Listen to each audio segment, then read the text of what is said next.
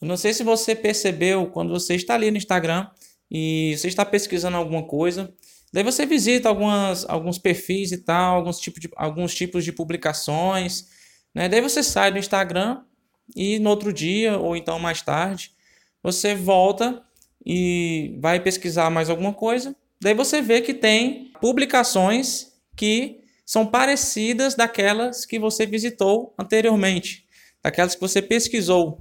Isso é porque o Instagram utiliza uma tecnologia muito grande, com base em dados, é, em, em páginas que você frequentou, e daí, com base no que você frequentou, eles mostram mais conteúdo que tem a ver com aqueles outros, com os primeiros que você visitou.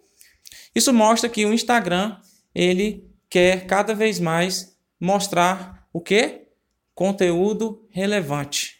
O Instagram mostrando cada vez mais conteúdos relevantes é, maiores são as chances é, de você permanecer mais naquela plataforma e você permanecendo mais nessa plataforma, é, anúncios serão mostrados para você com maior frequência. Afinal de contas, essa é uma das formas que o Instagram ganha dinheiro, né, através dos anúncios.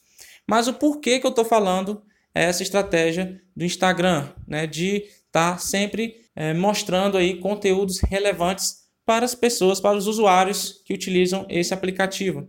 Porque eles entenderam que apenas mostrando conteúdo relevante é que eles vão conseguir reter a sua atenção. E você pode muito bem aplicar essa estratégia de conteúdos relevantes para a sua audiência. Por quê? Porque eles vão passar muito mais tempo no seu, no seu blog, vão passar muito mais tempo na sua loja virtual, vão passar muito mais tempo em suas redes sociais. E quanto maior o contato que eles tiverem com o seu negócio, maiores são as chances de você ter a oportunidade de fazer uma venda.